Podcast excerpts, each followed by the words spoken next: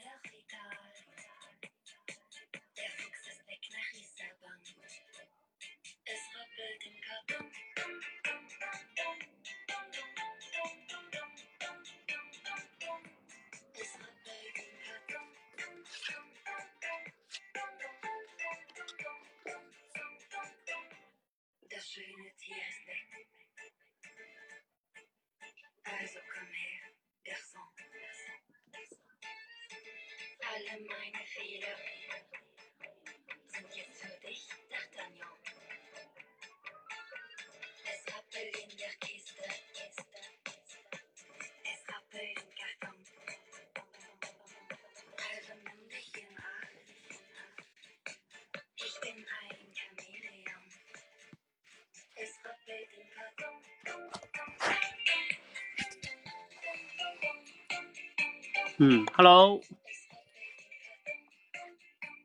好，我关掉音乐哈，我们开始。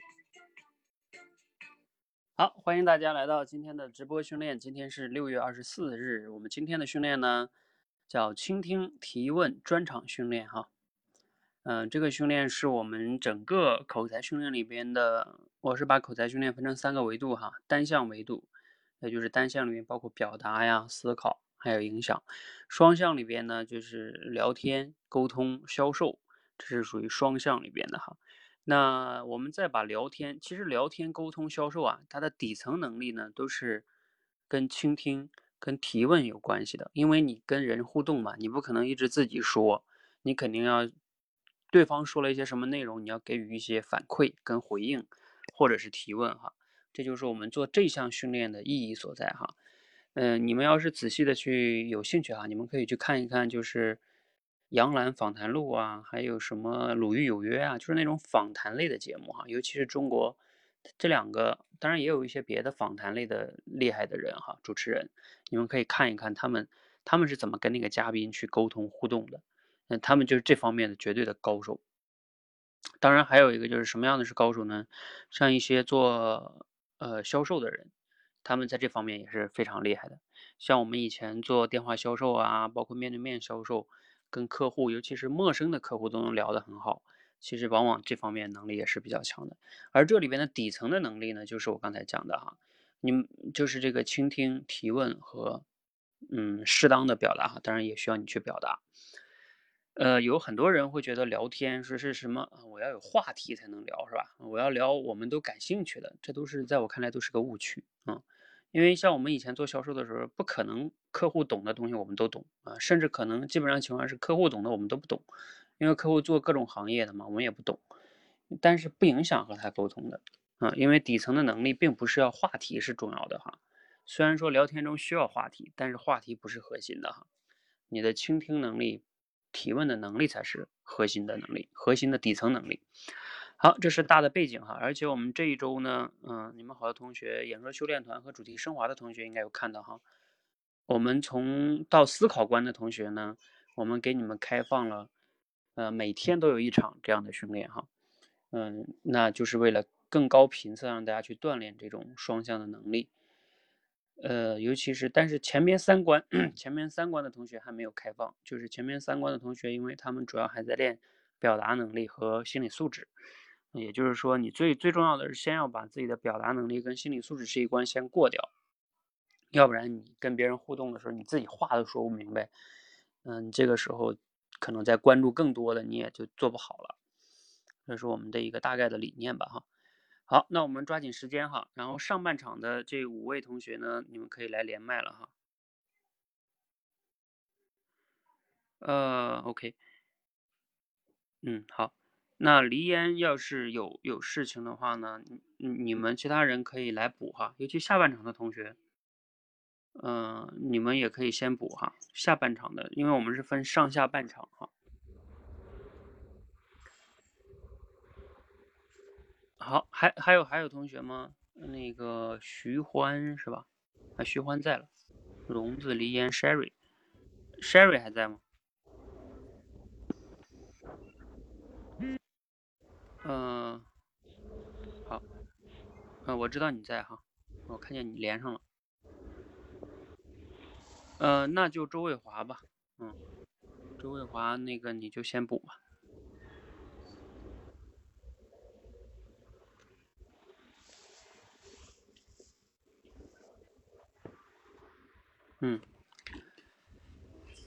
好，还有一个名额哈，你们还有没有人要上的哈？可以可以再连一个。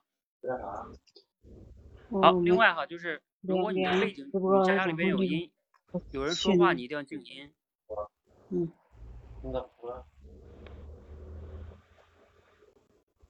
好，你你们记得哈，你们点那个自己的麦克风是可以给自己静音的，呃，你们一定要学会这个技能哈，要不然你家里边背景有声音，呃，我这边其实也可以给你静音，但是如果我给你静音了，等一会儿你说话，我要没开开，你就说不了话。你自己静音哈，要不然我读的时候会影响其他的人。好，那我们就抓紧时间哈，先来第一段，这个呃文章的名字呢还是连岳老师的文章哈，我最近主要是选他的文章，呃他的这个文章的名字叫《把握大学毕业后的十年》。好，我就开始了哈。呃，一位好好友的侄女大学毕业，想请教一点问题。于是呢，就请我吃饭。这孩子啊，提了很多问题，我也不知道答案，或者说我自己也看不清楚，甚至啊，根本就不可能有答案。但是嘛，吃人家嘴软，再加上喝了一喝了一瓶酒，啊，喝了一瓶他存了二十年的酒，无论如何呢，得留一点建议。我能确定一件事情是这样的，就是大学大学毕业后的十年是最辛苦的。啊，我看看我要不要继续读哈。嗯，啊，还是再读吧，要不然这点信息还是不足的。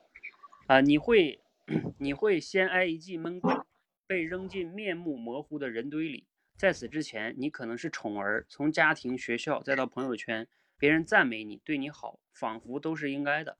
说几个段子，摆出比较酷的姿势，就能收获掌声。只有一个孩子的家庭，或者特别重男轻女的家庭里的男孩，这种。定势会更加的顽固，他人都得像爹妈一样哄着自己。好，我们就先读到这儿哈。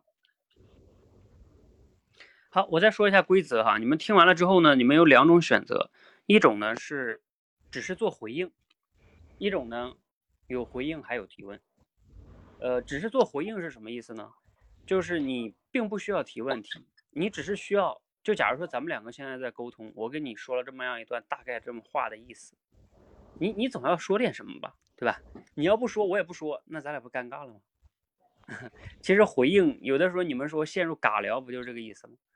就是对方说完了，你不知道接什么了，那那那你你这就尴尬住了。所以你们要先锻炼的其实是回应的能力，还不是提问呢。提问呢，其实也可以理解为是一种特殊的回应，就是对于他讲的内容中，你又延伸了一些问题什么什么的。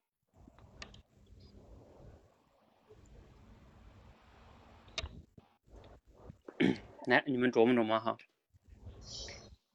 回应也可以回应，就是说你觉得，呃，刚才这段话如果是一个朋友说的，你，你可以说点什么。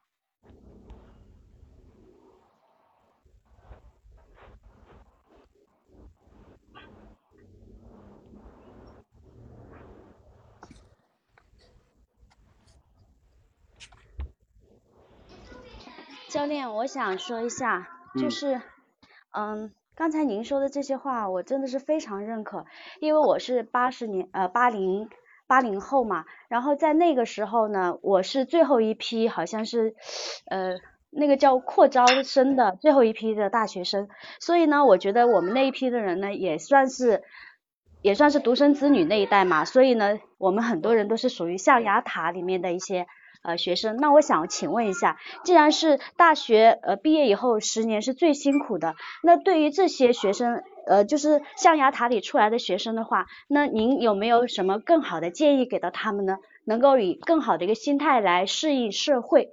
谢谢。嗯，好。嗯，你这个问题还是不错的，前面的铺垫也可以，因为后边的话就其实作者也后边的文章也主要就要谈这个的，嗯，然后如果我是作者，我可能就会说你稍等哈，一会儿我就会谈到这个问题，然后我再跟你们分享一点知识哈，什么知识呢？就是这个回应这件事儿，你们仔细的想一想哈，如果你是一个人，你在跟别人说话，然后呢，你说完一段话。你说你最希望对方干什么？你们有没有想过？就是我能说吗？嗯，说。我觉得回应的话有几种方式，我觉得可以挑出他说话里体现出的某一点，我可以就那一点给予他呃情绪上的支持，或者是扩展提问，表明我在听。然后我们就可以建立一种连接。如果说他说的问题和我说的问题实在是不相关，比如说我是销售，我又特别想到我的问题上来，我就会从他的问题中和我的问题找一个开脑洞的问题连到我这儿。要是我来回应刚才那个问题的话，我会就你刚才说的某一点给予肯定，表明我听到了，然后我再去提问。我可能会这么做。完事儿，over。OK，好，对你刚才分析的挺好的。那如果让你刚才挑这里边找一个点，你会挑哪个点？我会说那个一闷棍。我会说啊，毕业之后这一闷棍真的太形象了。因为对我三十八岁年纪来说，我大学刚毕业的时候信心满满走入社会，但是现实很丰满，呃，不是现实很骨感，理想很丰满。我虽然抱着很大的信心去努力，可能我真的没有做的那么好，我需要有一段适应时期。那么你可以具体跟我说说嘛？你遇到了哪些事儿呢？我们来一起探讨一下。我我第一次上这个，有点不太了了解这个流程，我就先说这些。嗯，好，挺好的啊。我跟大家说一下，就是说回应啊，其实有一个最基本的目的，你知道是什么吗？就是你要让对方理解。呃，你要让，就是其实作为分享的人哈，说话的那个人，他最希望对方给予回应的目的是什么呢？就是让确认对方理解了我说的话，理解，你理解我了，别我说了半天，对吧？你不理解我，但是呢，你说我理解你啊，我我不是在点头吗？点头虽然说代表一种回应方式，但是谁知道你的点头是不是应付呢？是吧？就是点头是一种。比较低水平的回应，呃，认同的方式，啊，最怕的是你连点头也没有，你就在那愣不愣眼的听，是吧？那这个作为说话的人就比较懵了，不知道你你你你到底听不听懂啊？所以你最重要的就是说，呃，回应最基本的目的是什么？要让对方感觉到你理解了他的意思。那你怎么样才能做到这一点？要么哈，你把他说的话简单的概括一下，然后问他，哎。我这样理解对吗？你看，很多是沟通那些高手，一般经常会这样的，就是说，啊，你刚才讲这个，呃，我我我这么理解是不是是对的啊？我看看我有没有确认我理解偏，你确认一下，往往对方感觉就挺好的。然后呢，呃，还有什么呢？你你可以在他的基础上去延伸，点个例子啊，等等等等的，他也会感觉，呃，就是你理解他了。如果你举的例子是是对的，嗯。呃，这就是回应的第一层目的哈。其实回应还有另外比这个再高一点的，就是站在那个分享者的角度来说，就是他希望叫什么？他希望你认同他。因为理论上来说，没有一个人讲了自己的话，然后他说你来反驳我吧，对吧？你来批批斗我的观点吧。他往往是希望你认同他的观点的。呃，当然了，那你说我我就是觉得他这个观点不太对，我我能不能反驳呢？也可以，但是你的那种用词啊、语气呀，要极其的克制，要会要会表达不同观点，这就比较难了。啊，对，刚才讲话的同学，呃，你可以介绍一下自己哈，因为你好像之前没有来。那我 说，刚才我是刚才讲话的同学，我叫 Avery。嗯，Avery，嗯。大家好。Avery，嗯。呃，对他，他声音不是不是聋的，嗯，那个他声音还挺好听的，是吧？谢谢，忽然遭到表扬。嗯，是是，我觉得还蛮好听的。好，那我们那个继续哈，我再读一段，你们来感受一下哈，因为这是开头的一段哈，不是这个文章最关键的。好，忽然呢，前面不是他是主角嘛，然后接下来文章就说了，忽然你就变成了配角，成了所有所有能力都带考验的新人，雇主与雇员、买方与卖方彼此的合作都恢复了正常、理智、冷酷。你有什么价值可供交换的？你的智力、你的勤快、你的细致、你的韧性，你认为自己很牛，你要有能力展现出来，并且持续的展现，不然呢，他人就会在你的自我评价前加个定语“傻”，更可能是连评价的兴趣都没有，直接开掉了事儿。来，就先先先读这一段吧。哎，教练，我我完全没太明白这个游戏的规则。就是您，就是您读这一段以后，然后我对您这一段做出回应吗？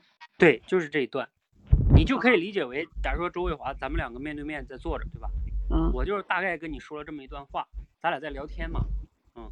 当然了，你可能会说，聊天的人不会说这么这样的一段话的，就太太不不像聊天的话。对，确实不会聊聊天的时候不会说这么复杂，但是因为我要用这样的信息去锻炼你们对信息的处理能力。也就是说，这么长的信息你都能处理得很好，理解得很透彻的话，那你聊天的时候都比这信息简单。嗯，哦，明白了。对，所以也就是说，我说了这样的话，那你，咱俩要是在聊天的时候，你会说点什么呢？或者你提个问题？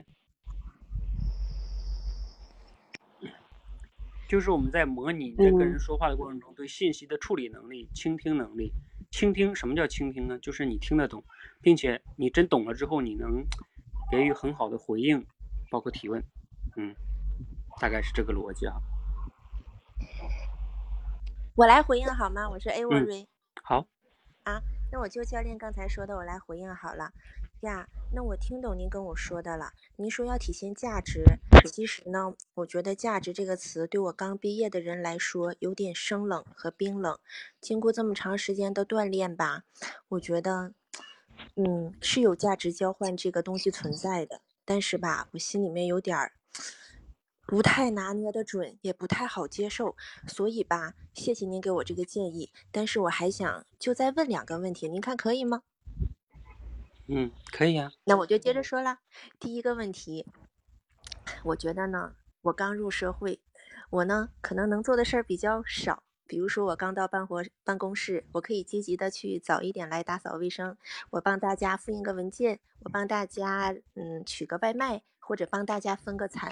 但我觉得我的价值有点低。这种情况下也可以作为交换吗？还有一种情况。我看了我周围好多的人，他们真的是从象牙塔里出来的，连这种简单的勤快一点的工作也不做，那他可能就是没有价值的。那这种情况的话，要怎么分享呢？如果我们一味的从别人那索取，我们却没有付出，怎么来那个体现我们的交换呢？您可以给我进一步一些建议吗？谢谢您。嗯，好，感谢嗯 h a r r i e 的分享哈。还瑞分享，呃，我觉得你刚才前面那个总结的话呢，应该，嗯，还不错。然后你抓这里边的点，然后问了两个问题。但是我建议呢，一般情况下哈，在聊天中，如果你真的刚刚才是个聊天的话，建议最好不要连着问两个问题，嗯，就是一定要挑一个最重要的问题去问，因为毕竟作为听的人来说，和你问两个，我听完了忘了那两个是什么了，嗯。是吧？就是他往往会有这种，嗯，而且呢，有时候突然间丢两个问题给对方，呃，因为什么？就像大家回答问题都有这种感受。哎呀，你一下问我俩，我这个这个大脑要反应反应，是吧？然后他这个接起来就不容易啊，一个一个问，来来回回的。我不是以前讲过吗？聊天就像打乒乓球，你打过来，我打过去，你打过来，我打过去。哎打的非常的舒服，给的球都很很舒服，那打的就会很愉快哈。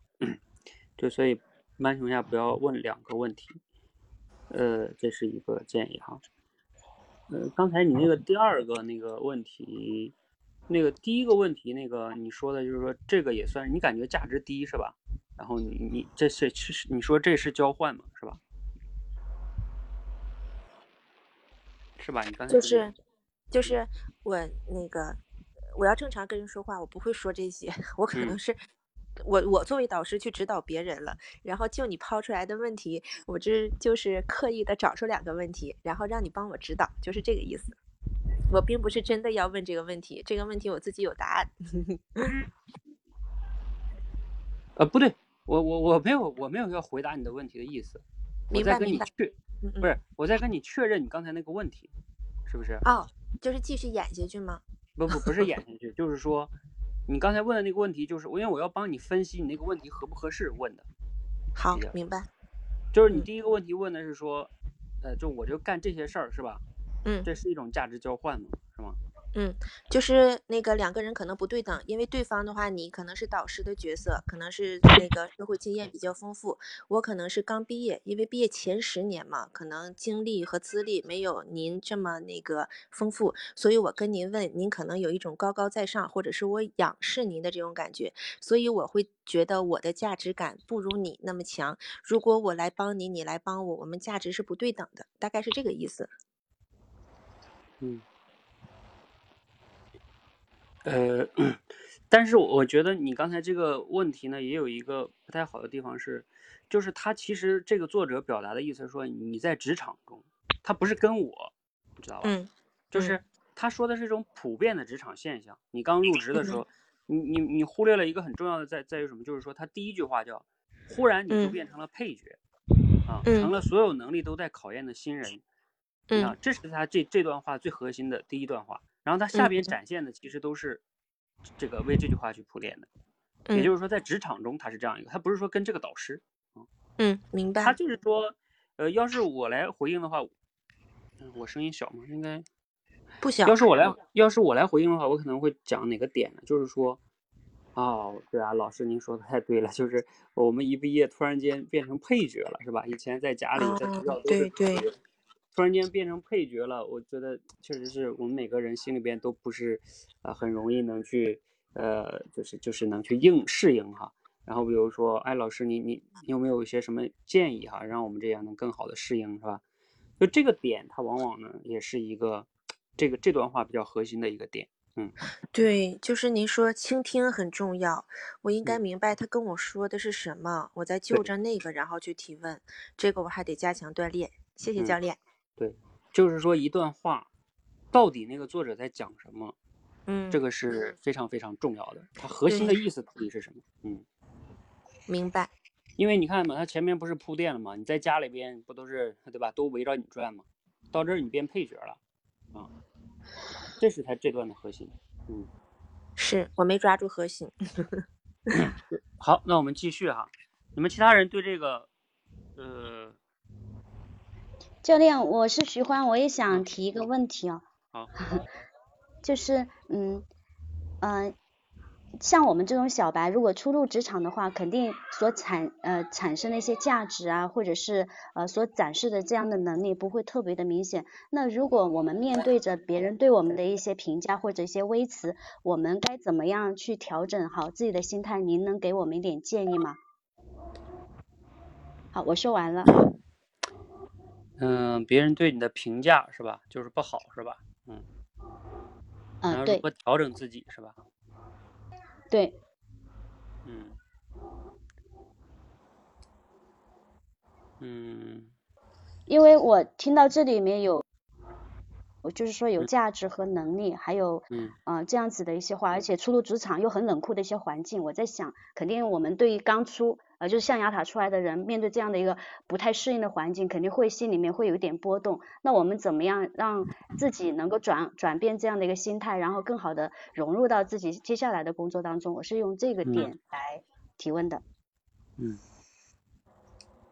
好，这个倒也可以，因为他后边的文章也算是在讲这个事情，就是你就是这样了，对吧？那你怎么样去去转变哈？好，我们继续再往下读一段哈。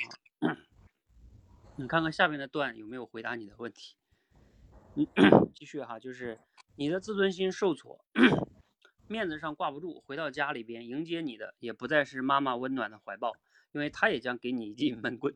父母不再顺着你了，而是要求你顺着他们。中国人地域之间、两代人之间观念差异之大，足以让你用一生也填不平。除了极少数长辈能守住自己不去干涉的本分。其他人都开始兴致勃勃地修理孩子，在择业、择偶、人生规划和生活方式上，一次又一次的争论冲突在所难免，直到一方认输退出。这个过程啊，至少会持续十年，很辛苦。你的力量尚弱，但是又不能死掉。好，也先读这么一段吧。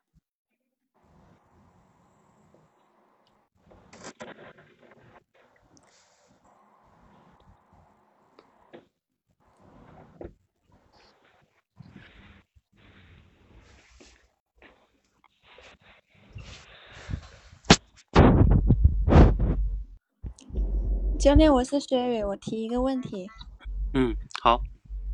教练，听了你刚刚所讲述的话题中，我觉得这类型的现象就相当于出自于我们中国式教育的很多家庭里边。但是，当我们出了社会，甚至进入了工作之后，父母还是会以我们小时候的那一套教育方式去对待我们。那我想问一下，在我们成年之后，在面对父母的这种教育观，我们应该怎样避免跟他直接有冲突，从而进行改善一下我们的关系呢？嗯，哎，这个 Sherry，你再重复一下，你再解释一下你这个问题。你你是说？父母怎么着没有去变化他们的方式是吗？嗯，呃，我我就觉得，就我们小时候，嗯，面对父母的就是不听话就打，要么就骂。但是我们我们出了社会，甚至到工作之中，虽然打可能不会打了，但是还是一遇到问题就直骂我们的方式。就我们怎么样去做才能避免这种正面的冲突，从而改善一下我们与父母之间的关系？嗯。好，这个你们知道这个 Sherry 这个问题有什么问题吗？跑偏了是吧？哎，你们分析一下，分析别人的问题也是能力哈。就是他这么问有什么问题？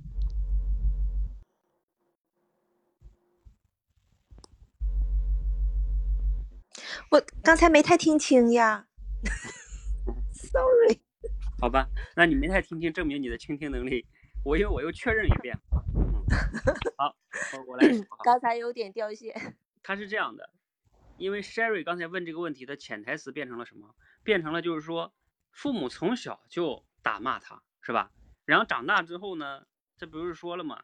呃，在外边受挫了，回去之后父母还是一闷棍，还是不顺着你，还是修理你啊，这个就是干涉你的生活。他的意思还是跟父母有冲突。然后他的意思怎么样才能不冲突？但是你不要忘了哈，这个作者，这个作者在这篇文章说的是，你小时候父母是宠着你的，因为他会围着你转。当然了，你说我小时候父母就不围着我，对吧？他小时候就打我。但是那是你你的情况，不是作者说的情况。作者说的其实潜台词是说，尤其是一些独生子女，你在小的时候在家里边，父母是围着你转的，以你为中心，甚至把你当成皇帝，当成公主。但是。你一旦进入社会，社会也开始给你闷棍了。等是你长大了之后呢？你说那我回家总可以，对吧？我妈妈以前小时候对我可好了。但是，no，你回家之后，你父母也开始教育你了，说这都是你不行，是吧？啊，你应该现实点儿。也就是说，这个父母态度和原来是不一样的。对对对，就是美丽心情说的。你你不能假设说，那我家是一样的，小时候就不好，那就是你没有听作者前边那个意思。就是你，就是 Sherry，你理解吗？你要问问题的时候，前提必须要理解作者的逻辑。比如说，你可以怎么问这个问题呢？你说，哦，就是说，哎，那如果作为孩子，就是父母他确实会有时候小时候会围着我们转，长大之后呢就开始干预我们了，不理解我们了，开始这个啊到处就是干涉我们的生活啊，这个那我们作为孩子怎么样面对处理父母这种转变呢？你看啊，这个就代表你理解了我的意思了。假如我是刚才的作者是吧？我我说的就是这个意思。然后你问我怎么样面对父母的这种转变，就这就是 OK 的。嗯对对对，嗯但是你那样问就就不 OK，你就我就会觉得你没有听懂我前面的意思。对，直接否定了。嗯，好，这就是倾听理解的重要性哈。来，你们还有人提问的吗？我想问，我想问，我是 Avery 哎，好，嗯老师，我听了您跟我说的这些，我真的特别有感触，因为刚刚走出校园，我不知道怎么就忽然来到大人的世界了，在工作里，我走出了象牙塔，就不是孩子了。要作为一个工作人、职场人，大家来这样看我。回到家，我本来以为我是小公主、小皇帝，就算不是小公主、小皇帝，父母是宠着我的。可是现在父母认为我工作了，忽然他们就不作为我的墙了，而是指导我、干涉我。虽然父母是好心的，但是我真的是每天面对职场中种种奋斗努力，回家还要协调和父母的关系。老师，您作为这么成功的人士，您能给我一些建议吗？您是怎么处理职场和父母这边关系的呢？尤其是怎么跟父母协调好呢？让父母可以做我的墙，包容我，并且还可以给我一些他们好的建议呢？谢谢您。完事儿了。OK，你看他这个就是刚才我说的那个问题的意思吧，大概，呃，但是，呃，也对吧？也算是那个问题，但是你前面的铺垫是挺好的哈，就是大家记得铺垫，就是你往往是让你看他其实把刚才那个意思又简述了一遍，这就是让大家练即兴转述的价值，知道吧？因为你即兴转述就是要对内容进行提炼，用你的语言把它表达出来，而且用简洁的语言。呃，把那个意思表达出来，这样作者呢就会理解到，哎，你你你确实理解我的意思了，这个很重要啊，这个很重要的啊，尤其你具备这个能力，然后再去提问。好，这个问题呢也跟刚才那个问题差不多，呃，你们还有没有别的回应方式？教练，我来尝试一下吧。嗯嗯，就是我是徐欢。呃，刚才我听到您说的这一番话，我真的是很有共鸣，因为我们呃最开始的时候从象牙塔里面到一个陌生的工作环境，会有很多的一些压力，但是我们回到家的时候呢，父母还不给予一定的支持，那不给不同理到我们的这种很很难受的这样的心，嗯，我们会感觉到身心疲惫。那我很想知道，哎，就是。我们作为成人，我们已经长大了，我们可以自己去消化。那我们可不可以给到父母有什么样的一些好的建议，能够让他们更加的去理解他们自己的孩子呢？谢谢。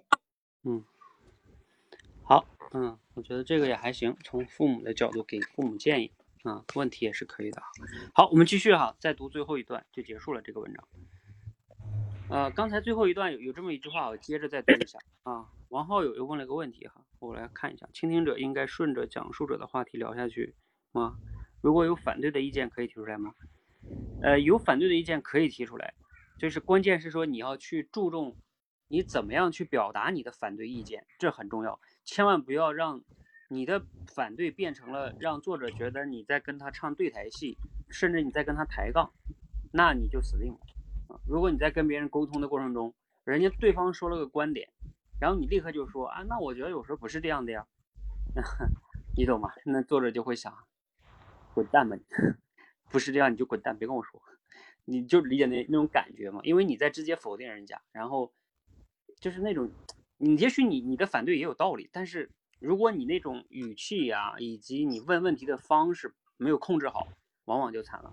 嗯我我们现在练的哈，都是顺着去表达者的那个意思去聊的原因是，你至少是这样吧，你要先学会顺着吧，顺着都不会，你老上来就想人家批判人家，啊，老想谈自己的观点啊，我觉得你说的不对，呃，这种思维习惯和行为模式就是有问题的。你一旦习惯了，就像以前有谁讲过哈，说不要轻易的去练辩论赛，嗯就是那种辩论啊，不要特别羡慕那些会辩论的人，因为会辩论也会成为一种习惯，然后你就会习惯于听什么观点你都想辩一下啊，那你就麻烦了。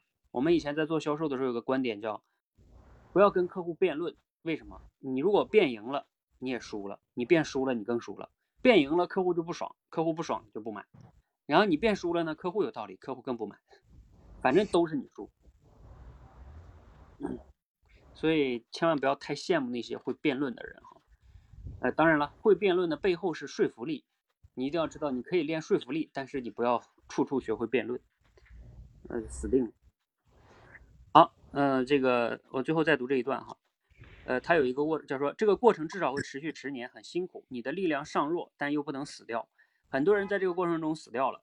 呃以我对同龄人的观察来看，有些少年时期就特别聪明的人，往往因为落差大，这关更难过。有发疯的，有自杀的，有成为怨妇、怨怨妇、怨妇的，有刻意虐待自己以求逃避的，有有以折磨下一代为情绪转移的，种种悲伤不一而足。所以呢，这十年的时间窗口也特别珍贵。放弃了，以后更辛苦。不让人侵入你的私欲，不让人替你生活，不依赖他人。十年后，你的力量比强迫你的人更大。有了挣来的自由之后的事情，像下坡滚雪球，雪球变大，你却更轻松了。好，文章结束。我来说，我是艾瑞。嗯，老师听了你这个观点，我觉得正好跟我。嗯，近期读的一本书很相像，就是反脆弱，也就是我们所说的逆商。好多人呢，面对一个事件的时候是脆弱的，比如说，嗯，我们遇到一个让我们难以承受，或者是我们不能完成的任务，或者是本来明明可以完成的，但是我们那个。你用自己的恐惧把自己吓回去了，但是呢，真正的反脆弱的人是什么样的？像你那，像您刚才说的那样，我通过您那个话，还有结合我这本书，我收获特别大。我觉得是遇到困难的时候，我们应该慢慢的让自己习惯，并且想出办法，怎么去完成它。去克服它，并且我们要将这种能力迁移到别的地方。我觉得您跟我说的太好了，我真的是想再听听您的经验呢。您能给我讲一个具体的例子吗？关于我们遇到挫折的时候，怎么去训练自己的逆商，怎么去嗯把自己训练的更强大呢？我觉得我从您身上吸收这些经验，我会未来自己走得更好的。谢谢您。感谢这个。嘿，你这个名字叫妖精同学哈，人家说你反应太快，何妨妖孽啊？何妨妖孽？嗯，这个艾瑞他这个呃反应是比较快，而且刚才他用了一个比较好的一个点，就是说，哎，最近我看了一本书，是吧？那这本书呢，它叫《反脆弱》，你看，这就是用另外一个概念来解释呃原来的意思。如果又没解释偏的话，那作者就会觉得，哎，这个很好。你用新的语言去把原来的意思给表达了，那这就这就很很重要了哈，很厉害了，嗯。然后你刚才是最后落到那个问题，就是说能不能举一个具体的例子啊，或者怎么样去让自己反脆弱？这个也还比较好的。一般情况下，作者如果有这样方面的例子，他也会愿意去分享，嗯。好，嗯，其他人呢，就是说，哼。这叫什么？呃，有的人说反应太快啊，你就跟不上了啊。周卫华说的，没关系啊。其实，在这个过程中呢，呃，其实你没有说话，也不代表你就没有进步啊。因为整个咱们这个过程中，你的大脑是专注的，然后你再去思考，可能你确实没有某些同学反应快，但是这种思考思维你会越来越专注，然后越来越会发现，哦，原来可以从这里。就这种东西，就像就像什么呢？你见多了。你听多了，你的反应也就会慢慢就跟上来了。你要听多了，你回到现实中，你会发现你倾听能力啊，反应能力也会慢慢加强的。好，所以大家，嗯，你要正确的看待这个快与慢的问题。好，刚才这段你们还有其他同学有什么说的吗？教练，我可以尝试一下吗？嗯，好啊。因为我听了这，呃，我是徐欢，嗯。嗯，您好，老师，我刚才听了您这一段，我真的是特别有感触，因为我就是那个听说在十年之内很辛苦，但是我就做了逃兵，但是我发现十年以后我更加的辛苦。那对于我这种逃兵，我又想重新再踏入这样的一个社会当中，您有什么好的建议给到我吗？谢谢。嗯，OK，你看他这个问题也特别好，就是说他是从这个角度，就是说我确实像您以前说的，我逃了，是吧？然后那我现在不想再逃下去了，或者说我想改变，那我老师你还有没有什么就是建议能拯救一下我，是吧？嗯，其实你看他这个站在作者的角度就会觉得，哎，你这个呢，第一认同了我刚才说那个，你就成为了我说的这个例子，你加以，因为人嘛，我刚才不是讲了吗？每一个每一个人分享一个话，他都希望别人理解他、认同他。那刚才徐欢这个角度就是你认同了我这个逻辑，就是呃前十年我就逃了，所以我就很辛苦。你看，正如作者所说，是吧？那当然了，在此基础上，我又提了一个问题，而且这个问题也是比较有代表性的。那有些人这十年就是错过了，那怎么办呢？对吧？这是你文章中没说呀，是吧？嗯，这这也就挺好的一个问题，我觉得，嗯。好，呃，我看王浩又提了一个哈，我觉得毕业之后的这十年虽然很困难，也很重要的十年。你说十年之后就像下坡滚雪球，虽然是轻松了，那我们就可以放松了吗？那是不是就就在走 下坡路呢？我是不是应该保持这十年的紧张的态度去继续下一个十年呢？呃，我觉得浩有这个角度也不错哈，就是说下坡滚雪球，然后会不会就？那个太放松了呢，是吧？嗯，我觉得这个这个质这个疑问还不错。你看你这种呢，就不算是反对他，只是说在他的基础上提出了自己的一个疑问，跟对吧？然后跟他确认一下，看看作者是对这个怎么看的。我觉得这个问题，我感觉也还不错。嗯。好，那我这样哈，由于时间的关系呢，我们这篇文章呢就先到这里哈。然后我们上半场呢也用了四十分钟，也先到这里，好吧？啊，感谢呃几位，然后我先帮几位下了哈。一会儿呢，你们也依然可以在直播间，然后你们可以打字，就是有其他人，如果一会儿有其他人没有上麦的话哈，你们也你们也可以来讲一讲啊。呃，我们接下来进行下半场哈，然后下下半场同学可以来连麦哈，我会换一篇文章。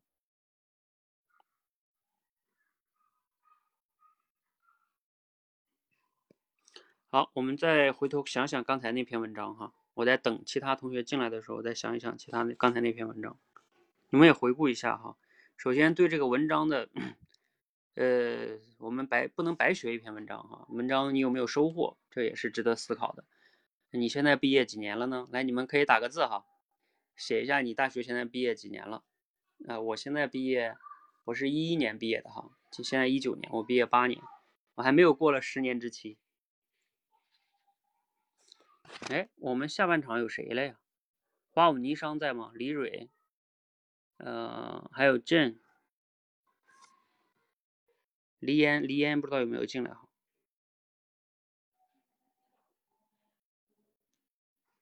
哦，那你还读了研究生啊？我八八年。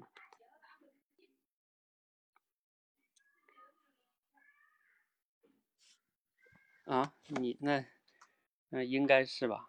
啊，没有，在我们这里边不分生理年龄的，我们是活的心理年龄。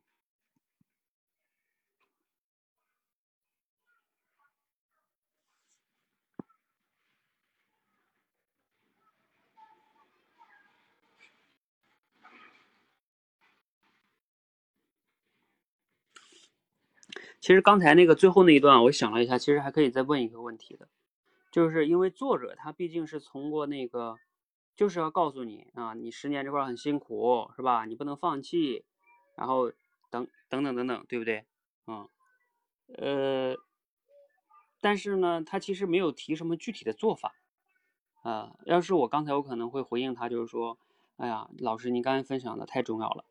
确实是毕业这十年很很重要，然后比如说我也毕业好几年了，呃，也有您说的这种感受。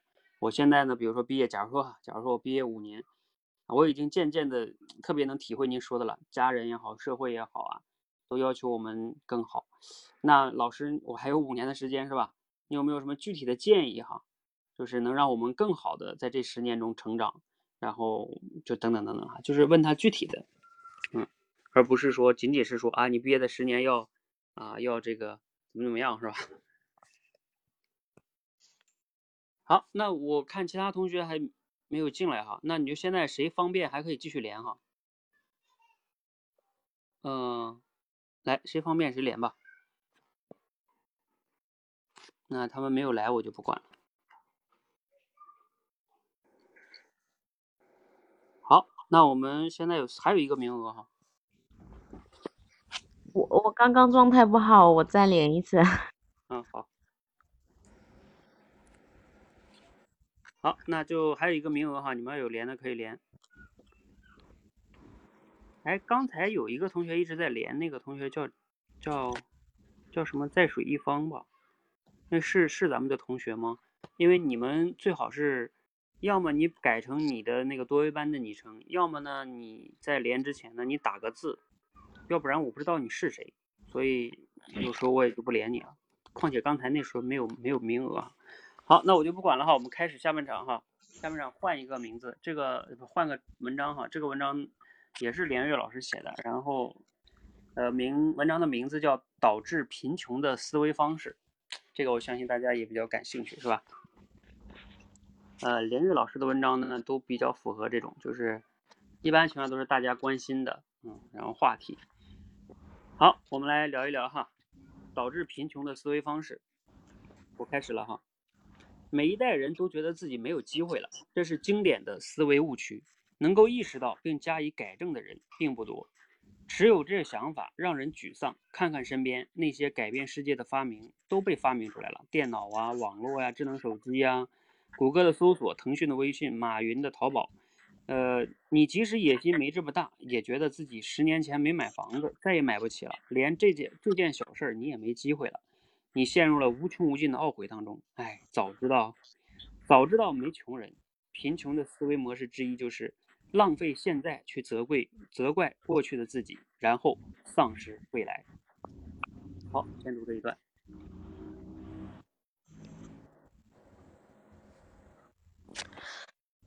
你说的太对了，我经常捶胸顿足顿足。为什么我没借点钱，曾经在北京一环内、二环内买个房子呢？那您能说说我们怎么珍惜现在？现在可以采取哪些措施，让未来的我的十年能更好吗？谢谢您。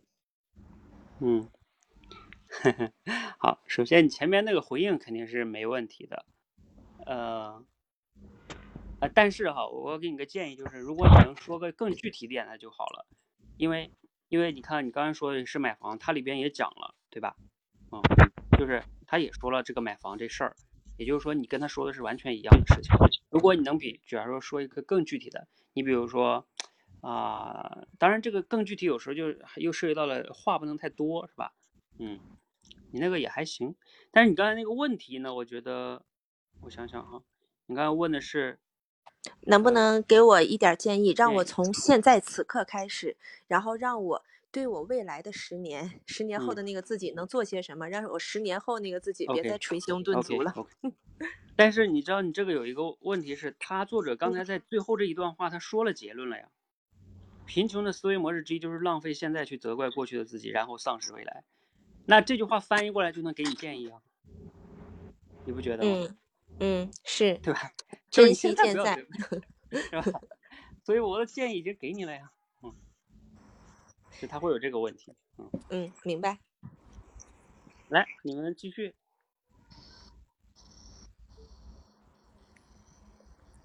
教练，我是薛宇，我提一个。嗯。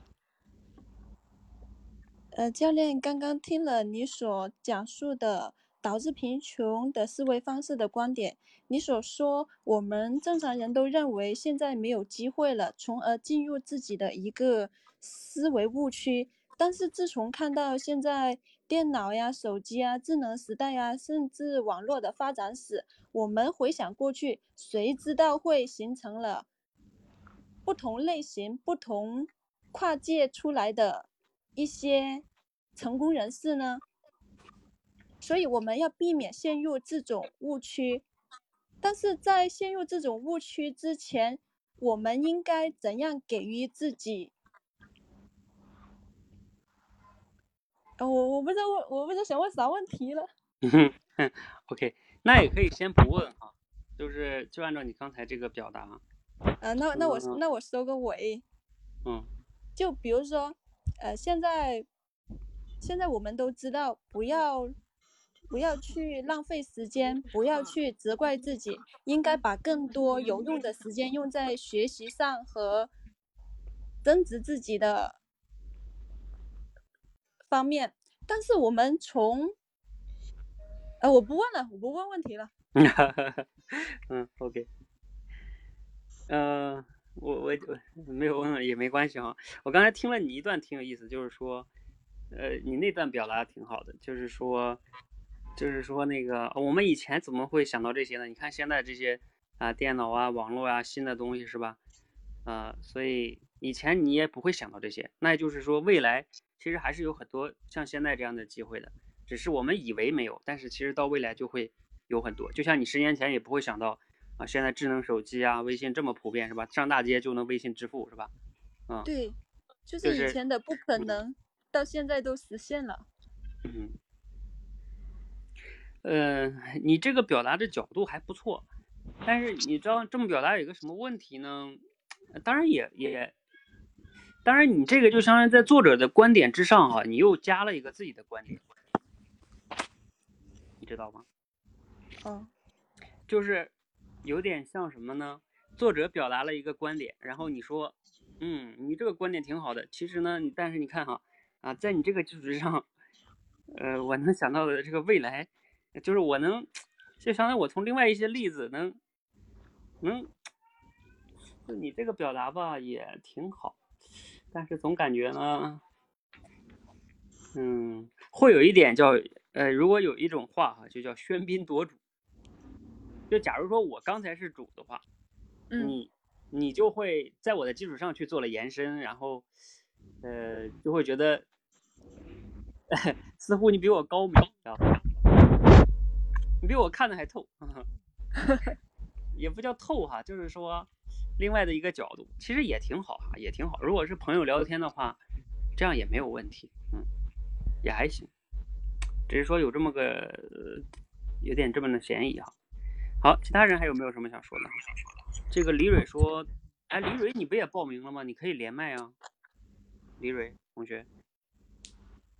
呃，那个王浩友又打了字哈，王浩友打字挺快啊，有什么办法可以揭开这个迷雾吗？怎么打破这种贫穷的思维方式？你首先你这个打破这思维方式，就是作者刚才还是那个问题啊，人家已经说了结论了，嗯，他那个结论就能回答你那个问题。还是你后边说这个，我感觉又充满了希望，可是未来太遥远，眼前的东西却是柴米油盐真实存在的。我已经被现实折磨没看不到未来的美好，即使有，那也感觉是幻想当中的，因为现实才是摆在眼前的嘛。那老师，我怎么来处理这两者的落差呢？浪费现在去责怪过去的自己，然后丧失未来。呃，你看哈，浩友同学，你这个问题，你这个问题也依然有问题，好像是这样的，因为因为人家作者说，早知道是指他每个人的贫穷的思维方式只责怪过去的自己，而而你刚才说的是现在的柴米油盐吗？那作者也没有说你不要想现在的柴米油盐，你就想诗和远方就行了，没有啊。你作者的意思就是你好好的不要责怪过去，你就是要也要珍惜现在，然后好好的去去，呃，要么你就会丧失未来嘛。所以不存在你说这个吧？浩友，你理解吗？啊，浩友，要不然你也来连麦，反正有一个空的名额。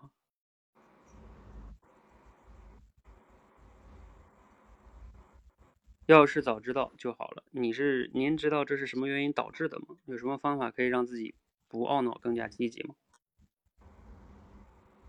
嗯，我觉得问什么原因导致的还是挺好的。就是说，哎，你看普遍存在这种现象吗？那老师您觉得这是怎么样，就是导致的呢？是吧？嗯，这个也也是可以的。有什么方法可以避免吗？或者说让自己不更加积极？嗯，我觉得这个还好。好，在水一方同学，你是多一班学员吗？嗯，谁给他解释一下？我们现在就是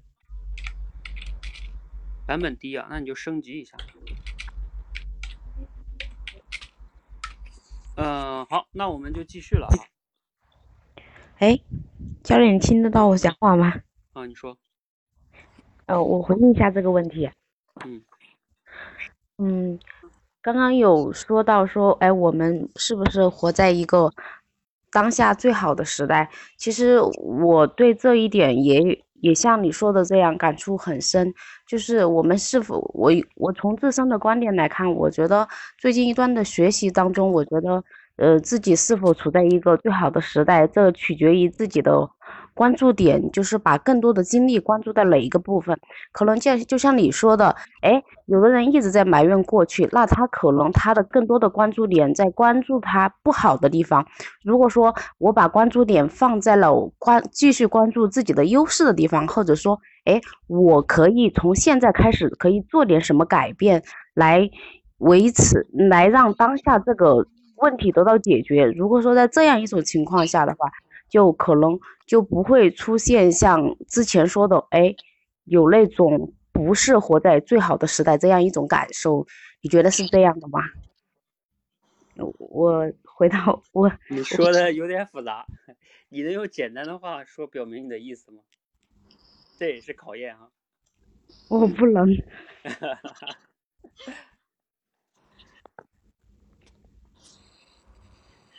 嗯，你这个，所以我就听被你绕晕了。刚才是徐欢说话吗？不是，荣子。哦，荣子说那个意思是不是注意力呀？就是那个现在所谓的注意力，就是我关注在哪些方面？就是说心理学上讲，那个或者是自证预言等等，就不说那些了，跟这个没关系。你关注在哪些方面？你眼睛里看到的是？有希望，你可能做事情的时候，冥冥中就有一种动力会往好的方向发展。如果你看什么事情的时候，它即使有九个优点一个缺点，你只关注缺点，只关注消极方面，你可能觉得你不是最好的时代，你当当下努力都没有意义，你就不会在当下去做去度，所以你未来十年也不会有成就。我我我觉得是不是他是这个意思啊？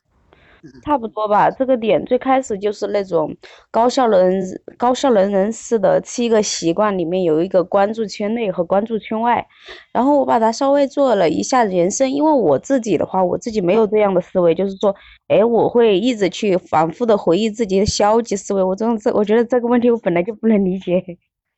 呃，但是这样哈，我跟你讲，这个这个它不是消不消极的思维的问题，它这是一种。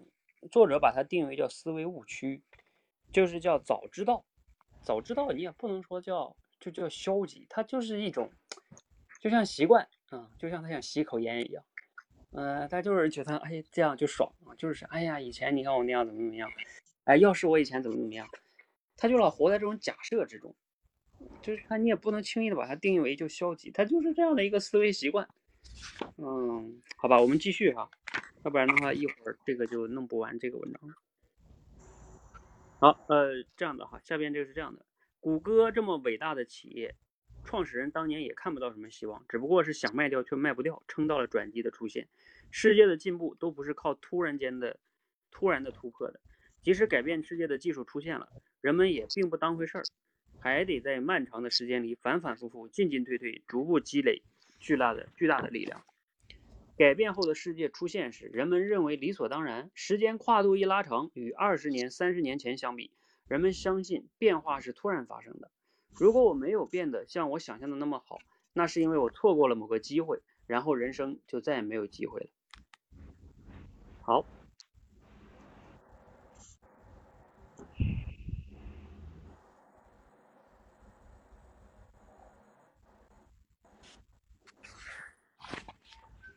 嗯，教练，我是可可。嗯。呃，我刚才到你说的那番话，其实我觉得非常认同，因为我们很多人可能会觉得自己错过了很多机会，错过了当淘宝店主，错过了公众微信账号，错过了抖音，就是不停的在错过那些风口。但其实呢，当我们其实真正经历亲身经历这个历史的时候，才会发现这风口都在那前面，只是你忘记住这个机会。那如果说现在，比如说我们现在有很多新的风口，比如说 AI 这种的，面临这样的机会，我们有没有什么方法能够让我们真正的成为这个风口的中心，抓住这个机会呢？好，讲完了。嗯。这个来，大家分享一下啊，觉得刚才可可同学这个问题，或者他这个表述中有没有什么问题？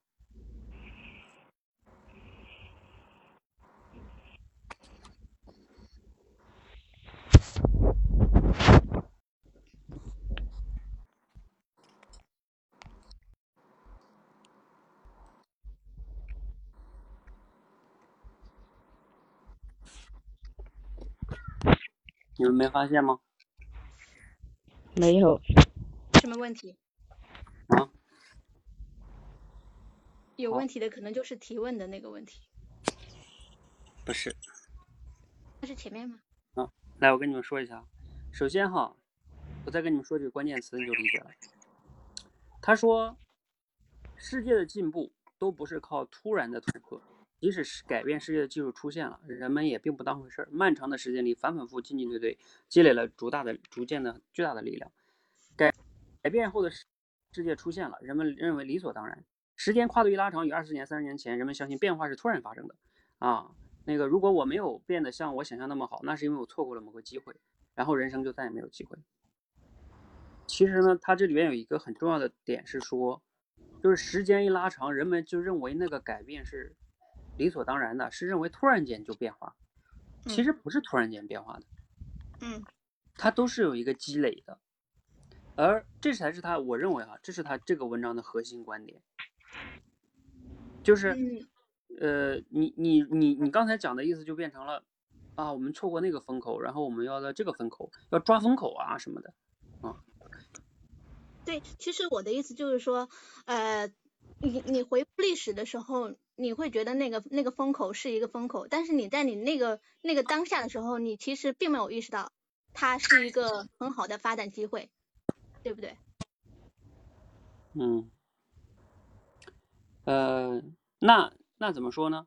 也不一定，嗯，有些人就就能看到它就是个机会呀，嗯。哎，对呀，所以我就我问题就在于为什么就是怎么样才能去发现这样的一个机会？就是呃。有人发现了，那就说明它还是可以被发现的，对不对？嗯。嗯。你这个问题倒也不是说不可以，也还可以。呃，但是就是从这个什么的角度来说呢？就是，就是你要是从作者的表达的核心意思来说啊，他想表达的主题是刚才你看美丽心情打那个也差不多，就是他说的意思，其实他想告诉大家的是。所有瞬间成功都是表象，嗯，其实呢都是长期的积累，是吧？而这是他他想表达的观点，你要认同也得先认同这个观点，嗯嗯。如果你又提了一个抓风口这事儿，作者就会觉得这也不是我要聊的事儿啊，啊，嗯，我怎么知道怎么抓风口啊？我况且我不不是在跟你谈这个问题啊，是吧？就是他会觉得你把话题拉到，对，就是啊，对，Sherry 也说，就是。你没有顺着作者的角度去去谈，啊，好的，嗯，就是这个这个就会有这种问题，嗯，就你把话题给拉开了，嗯，好，呃，这样哈，我再给你们读一段，下面一段你就会呃理解了哈，在所有诱惑你的宣传中，都利用了你这个弱点。他们告诉你，你一旦错过，一生都将错过。你不能错过这个风口，那个浪潮。你每天都会被未来抛弃。你失恋时，你也会想，这个姑娘离开我，我一生都不会再有爱情了。修正这个弱点，至少要知道，狡猾的推销者有可能在利用这一点，从而做好准备。未来是逐渐演化实现的，很多时候，它像你身边的自动人行道，你早有勇气站上去，很快拉开与犹豫者的距离。可犹豫者身边的自行。自动人行道还在，它行动了，也可以站上，站上去。呃，就先读到这儿吧。后边这段有点难理解。你举了一个例子没懂对，后边这段我再给你们读一遍哈，它确实有点难理解。叫未来是逐渐演化实现的，很多时候它像你身边边的自动人行道，你早有勇气站上去，很快呢就能拉开与犹豫者的距离。可是呢，犹豫者身边的自动人行道还在，他行动了也可以站上去。最后还有一段哈，就是只是被人落下的痛苦打击太大，犹豫者忘了他可以行动。啊，我知道了，自动人行道就是那种电梯里面，呃，就是那个地铁里面，然后一直会走的，你可以走，然后可以走得更快，是吗？对，他自己也会走，然后你如果走的话，你就会走得更快，就那个东西。那我理解了。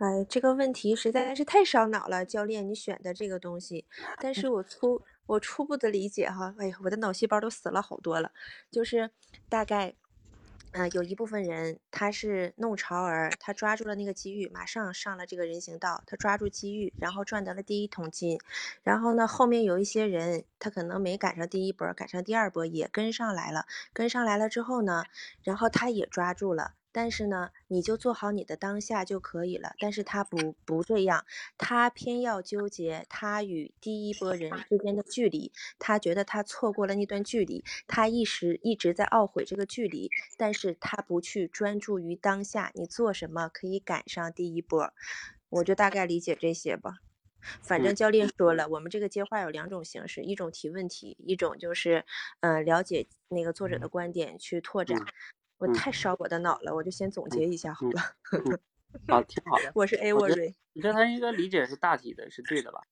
呃，就是说，其实他这个刚才尤其说这个电梯这件事儿哈，就是他前面不是说了嘛，有很多人告诉你一旦错过就怎么怎么样。其实他的意思就不是这样的，不是错过了这人生这一辈子就完蛋了啊。简单来说，就像那个他说那个人行道那件事儿，人行道你在那儿你踏上去了。对你看见是别人那个，他走的比你远了，是吧？越来越快。但是其实你脚边也有人行道，对你也可以现在就行动，就踏上去。但是为什么有些人没有踏上去呢？因为他发现，哎呀，这个别人把我落的太多了，我现在跟不上了。哎呀，我还在那纠结犹豫，我算了吧，我回去吧。嗯，其实你就你就在那儿，你看他不后边有句话吗？叫只是被人落下的痛苦打击太大，犹豫者忘了他可以行动。你知道这句话，我完全可以用在咱们多一班的学员身上。为什么？你们好多人不都说吗？哎呀，我觉得，哎呀，那些学员特别厉害，对吧？然后我觉得他们太厉害了，我觉得这个这个没法练了，是吧？啊，跟他拉差距太大了。你差距太大，你也你在旁边就有人行道啊，你也可以上来呀。你上来就至少，我为什么我经常讲和自己过去的自己比，不要和别人比，对不对？不就这个意思吗？别人在人行道跑不跑跟你有什么关系啊？你赶快上上你的道啊，是吧？其实也是这个意思。但是你们总是呢。在那儿被感觉自己被打击了，是吧？然后就哎，在那儿哎，要不然我别上吧，上了多丢人，是吧？我这都这样了，还追什么追啊？别追了，这不越拉越大吗？哎，我觉得呃，教练，就是我觉得这个自动人行道还有一个方面的隐喻，就是呃，你表面上看起来就是你站上去了，你你发现你自己其实并没有动啊，你自己没有动，但其实因为这个袋子在动，所以你还是在进步的。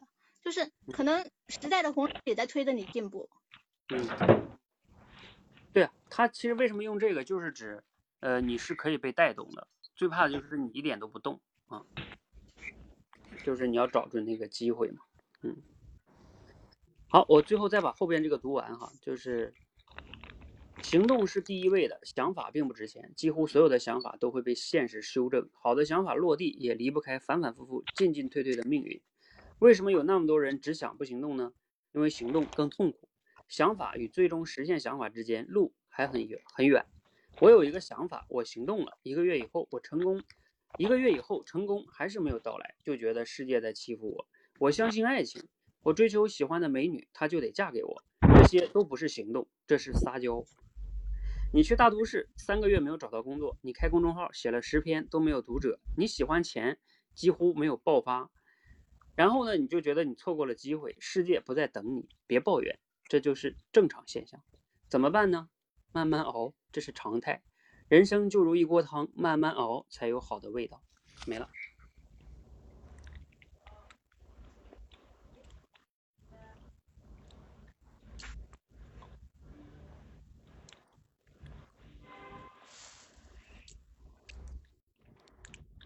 一万小时定律，啥意思？你想到那个了是吗？对，他说的大概就是你要做，并且要持续的做，不要给那个自己设定一个目标，你那个目标肯定不切实际了，你达不成，然后就不做了，给自己找理由。嗯，我觉得他这个更像是，呃，有一个荷花荷花定律，就是你刚开始看的时候，你你去努力的时候，你很努力，但是结果就只开了几朵荷花，然后只有你不断的去努力，持续的去努力，你才会发现突然之间这个这个荷花就开了一大片荷塘，就是你积累的作用，就是你刚开始呃只是做了一些努力，然后你看不到效果你就放弃了，但是你不知道，只有你在慢慢的积累的过程中，你的努力的这个曲线才会突然的呃上升，因为刚开始你积累的东西其实很少的，嗯然后你积累东西越多的话，然后你的努力的成果就会越多。好，呃，这里边呢，刚才两位同学说了哈，你们还有其他同学表表达的吗？我我听到这里的时候，我想到了一个例子哈，嗯就以前以前我们会做一些被动加人，就是加粉加粉这样的一个动作。那加粉的话，就会就会主动去去设置一些诱饵，让其他的人来加我们。其实我们在开始的时候，呃，加的时候，其实一个月的练习就是一个月比成绩嘛。其实，在前二十几天的时候就是没有效果的。但是如果说你一旦坚持到二十几天，并且坚持去用那些相对有效的方法，一直坚持下去，你你在一个月快要结束的时候，你的粉丝会会被大量的积累，就是说他会成五六倍的这样一种方式去积累。然后这个我觉得这个例子和他讲的主题还蛮贴切的。嗯利率效应，教练，教练，我想说，我是 Avery，嗯就是嗯最后吧，我。想说一个蛮特别的，我想说那个复利公式，P 等于 N 乘以括号一加 I 的 N 次方，这个 P 就是我们的预期收益，N 就是我们的本金，括号一就是那个一嘛哈，然后那个 I 就是复利，比如说那个银行利息百分之多少百分之多少，然后那个 N 次方就是我们的时间，然后我们想要得到的收益等式左边那个 P 等于 N，N 是我们现在的本金，我觉得这是我们应该立刻采取的行动，我们要去做，必须要有这个 N。然后呢，一加 I，I 就是那个复利嘛，我们每天拿出多少行动？有一个例子，嗯、一加那个，比如说。呃，一点零一，那个然后到三百六十五次方是多少？嗯，然后一点零二就是多少？我觉得，我我打断一下你，你那个啊公式，我我我理解你这个公式啊，对，嗯就是我先打断一下，就是你不用嗯解释那么细了，我看过那个公式，然后我说嗯一下，你们刚才这几个同学呢，后边从可可到到这个谁呀，到荣荣子到你，刚才你们都讲的其实有点像，前面不太好是吧？然后后边就会爆发，嗯，我我觉得你们这个这个观点好像有一点曲解了作者的意思，作者其实并没有公式。我啊说那复利公式不是，就是我们现在要做，然后并且每天投入一点努力，最后那个 N 次方是最重要的，持续努力，所以会带来那个呃有有效果。那但是你还是在讲复利公式啊，复利公式往往就是后边的效果会越来越好嘛，嗯，那倒是。对吧？但是嗯其实作者并没有说未边未来一定会越来越好，他也没有说这个后边就像开荷花一样，然后你就爆发了，他只是说你不要，你看他讲了嘛，你去大都市三个月没找到工作，啊，开公众号写诗篇没读者啊，你喜欢钱几年也没有爆发，就是他就是说你你你觉得你错过了机会，世界他不在等你，他说你别抱怨，这是正常现象，然后怎么办？慢慢熬，这是常态。那他后来最后落到了说人生就像一锅汤，但是他没有说人生就像滚雪球是吧？选个大坡然后往下滚，那是嗯，那倒是。对吧？所以，所以他说的慢慢熬是指你至少要像你前面说那个叫什么，呃，一万小时天才定律，我觉得还是可以的。一万小时定律哈，我第一反应你要这个。对就就要去慢慢的练，要积累是吧？慢慢练，但是作者没有说啊你会有复利的，是吧？然后什么什么的，对吧？没有说，包括那荷花说你你坚持，你前边看不到，后边就一下子特别特别好，没有没有说呀。他只是说，对吧？你你得去去做，你不能刚开始没有那个那个就放弃，有点像我经常跟你们说练口才一样，你别练一个月两个月你就说没效果，是吧？你你怎么着也要先有个半年的心态，然后好好练。就像前两天我跟那个桃子教练说，有的学员说啊，说我们这种方啊啊不实用，没效果。我说你不要听他一面之言，你就问他，你有没有认真练？你要是说把我们的结构思考，把我告诉你们的即兴转述全是认真练，你全是我们的优秀学员，然后你每科都练得特别好，然后你跟我说教练，我你看我都是优秀学员了，对不对？但是我觉得你我练你这东西在现实中我还是没什么改变。好，那我觉得你这个观点也非常值得我反思，就是你都是我优秀学员了，然后还是不行，有点像什么上学的时候，这个班上学习最好的人，结果这他们班他都考不上重点大学。那觉确实这个 班，要么是老师有问题，要么真的是教学水平太差了。但是呢，如果人其他大部分人都还挺好的，那你都没有学习，你跟我谈谈这个就没有意义了。所以他这个也一样哈，就是说，你先不说结果，你先熬着，你得先，比如说你写文章，别写十篇就那种，你也没写过一百篇文章，你你谈什么效果呀？但是不是说你写了一百篇文章，你就就能就能怎么样的哈？写一百篇也不一定就怎么样。但是你至少先写一百篇吧，就这种吧，特别像一碗毒鸡汤。我读文章，我可不愿意读这种了，就也没有什么方法论，然后就在那块让你熬。嗯，呃，这怎么说呢？呃，其实连月的文章是那种鸡汤文章，我也不怎么看。但连月的文章，你们要仔细看看，有的还是挺好，就是他说的比较简单通俗，他呃说的是朴朴素的道理。我觉得他说的挺朴素的呀，事实就是这样的呀。他揭秘的是一些挺朴素的道理，嗯。你可能会说道理我都懂是吧？嗯，我今天看连月的文章，我我感觉他的鸡汤有一个特点，就是他比较理性，他不像是别人那种鸡汤，就是讲故事啊、煽情啊那种没有的，非常理性。他给你讲的是那种，你你确实你讲，哎，就是现实就是这样子，嗯，就是这样的。他是那种逻辑派，嗯。就是我喜欢也是这个原因，就是逻辑派。我跟你们讲的东西有时候也有道理啊，但是我是经过逻辑推演的。那你你要不然你跟我辩论一下，你肯定是，就是我要讲的那个东西，它肯定是经过逻辑推演的。你想，就是这种，他像像市面上有些鸡汤，就像你刚才讲，他讲了个故事，然后他就得出个结论。这种呢，往往就是叫什么以偏概全，嗯，就一个人坚持成功了，你就说坚持就能成功。好，呃，这个我看一下大家还有打什么？有的同学说自己反应慢哈，嗯，这个反应慢就是你们很多人口才不好，就是这个原因，就是你们理解能力、大脑对信息的处理能力慢，然后再加上语言的思维组织能力，思维组织出来的呢，用用嘴又表达不出来，对吧？你看这是一个这连带的过程，信息来了你处理不了，处理完了之后呢，理解完了之后你要加工，再去。用你的语言在准备输出，然后你可能又输出不出来。你能输出了出来之后呢，你可能里边又没有太多的创造性，是吧？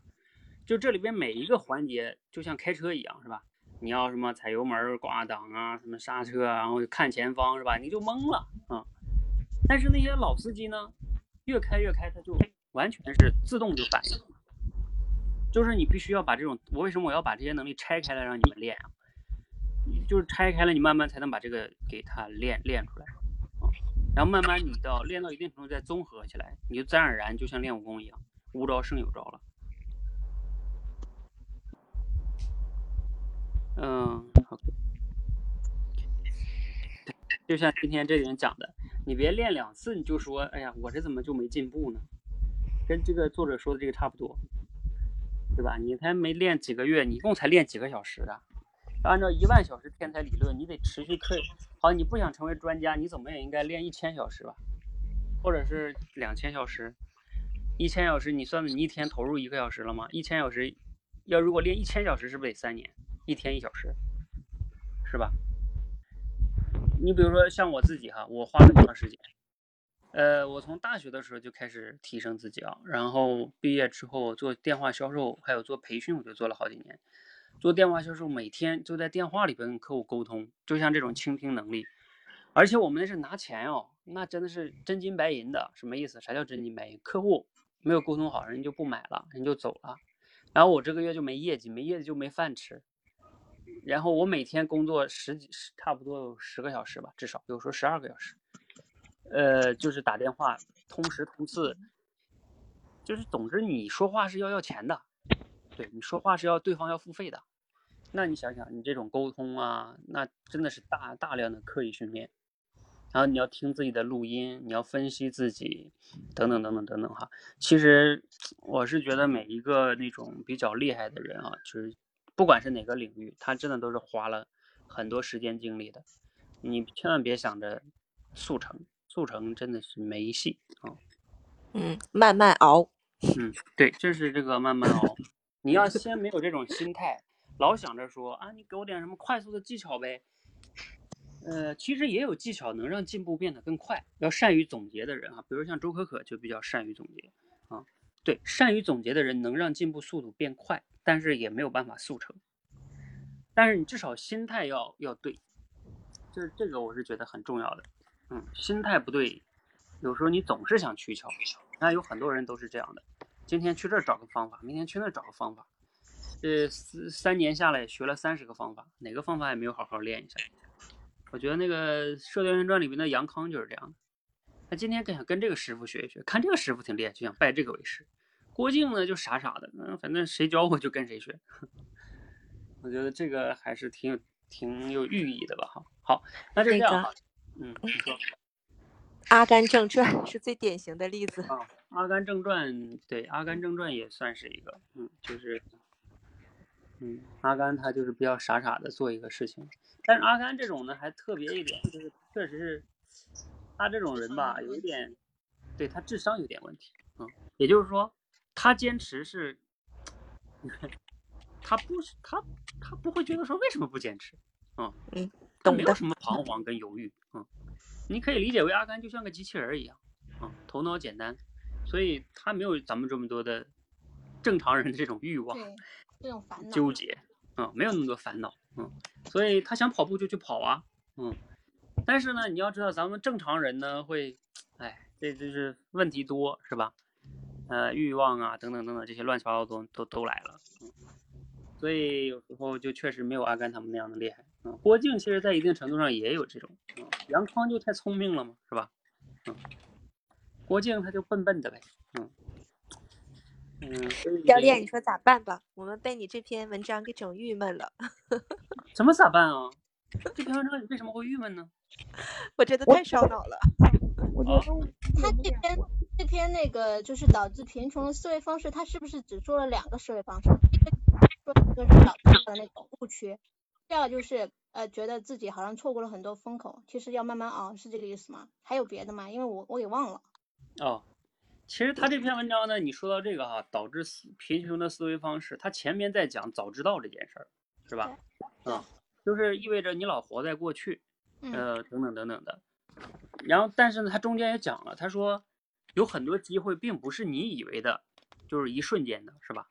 其实他也是经历了很多波折的，对不对？嗯。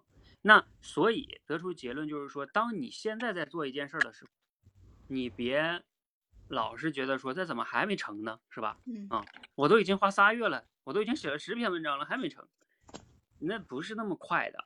就是他要告诉你们一个真相，就是说，嗯，事情都是慢慢熬出来的。你不要以为那个那个什么东西都是很快就就，你看人家为什么就很快就成功了？嗯，就比如说像最近有人在解读说那个什么拼多多。说那个黄峥啊，说他两年就做到京东的怎么怎么样，就特别牛逼，特别快。呃，要要是我来看呢，首先第一，这是极其个例啊。你在中国有几个你能找出这种拼多多这么快的？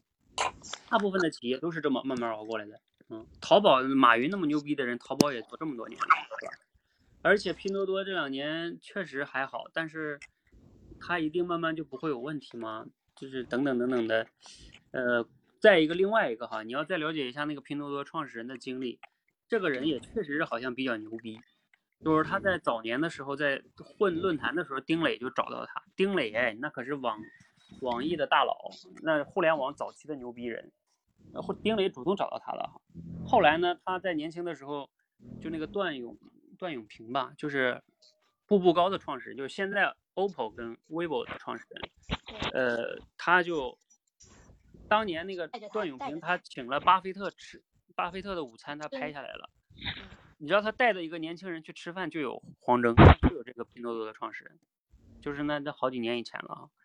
那你就想吧，那那为什么请巴菲特请吃饭，一共就不几个名额，为什么这个黄峥年轻这么年轻就被能带过去呢？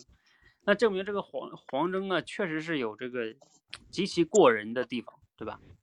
那否则凭什么带他呀？那么个年轻的小孩儿啊，那些年他肯定还年龄比较小呢，他现在年龄也不大哈。所以就证明，也许他确实是奇人啊！你就像少见的一个牛逼的人。那另外呢，说他这么牛逼哈，他后来做那个创业的时候，也不是他一出手创业拼多多，然后两年就搞上市了，没有的。他最开始搞了一些东西都不太成功。拼多多是个游戏公司孵化出来的。拼多多最开始黄峥搞的是个游戏公司，他还搞一个叫拼好货吧，呃，然后还他最开始做游戏公司，这个这个东西是他一个团队里边。一个项目，一个子项目，就是拼多多这个事儿，然后搞出来。嗯，其实可能也有幸运的元素啊，当然也有这个黄峥厉害的地方。恰巧还还赶上什么？今天我看那老师分析，因为赶上了淘宝打假，所以这个卖假货的那些人呢，就是 没有地方，淘宝、天猫卖不了。然后京东呢，因为他也不让卖假货，就是有一些那种低价的那种生产假货的地方没有机会。再加上还有一个呢，就是那种。农村城市，小米手机发展之后啊，像那种小偏远的城市、农村都开始智能手机普遍，而这些用户都没有电商，就是淘宝他们也不用。那这个时候，拼多多用这种人的模式去带动它这种社交方式的电商，用就是这种方式，包括微信跟淘宝又干仗，所以微信里边是没有淘宝的影子的。那这个时候呢，恰巧这种微信的社交方式大量的被用起来了。可以在群里转发呀，恰巧那些呃偏远城市的人又特别喜欢便宜货，为了便宜，他们可以把朋友拉进来，就是一大堆因素导致了拼多多确实就是这几个因素都叠加到一起，它就发展起来了。然后我们看到的结果就是哇这，太快了，太牛了，是吧？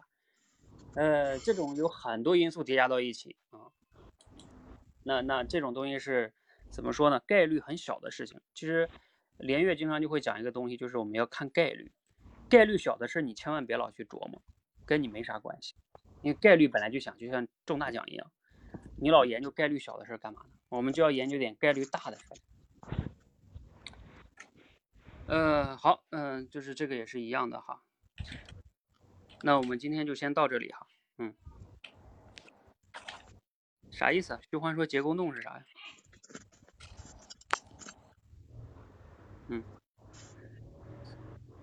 啊，我们今天先到这里哈，谢谢大家。然后，呃，大家可以在不在我们这个训练的时候哈，比如说你们同学之间哈，两个人也可以，你一个 A 读了一篇文章，然后让 B 去去反馈你们分析，这也是可以的哈。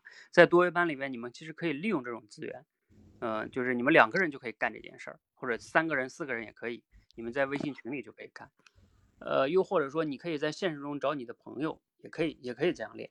嗯好吧，只是说可能有时候没有我们的点评会差一些，但是如果你有碰到呃不会回应的，你可以把这个记下来啊，然后发到群里讨论啊，这都可以的哈。包括你现实中，明天你就可以拿朋友练一练，朋友说了一段话，你看看你要怎么样去跟他回应，是吧？啊，大家学了要用哈。好，我们今天先到这里哈，谢谢大家，挺晚的了，嗯，我关了。嗯，好的，谢谢教练，再见，教练辛苦了。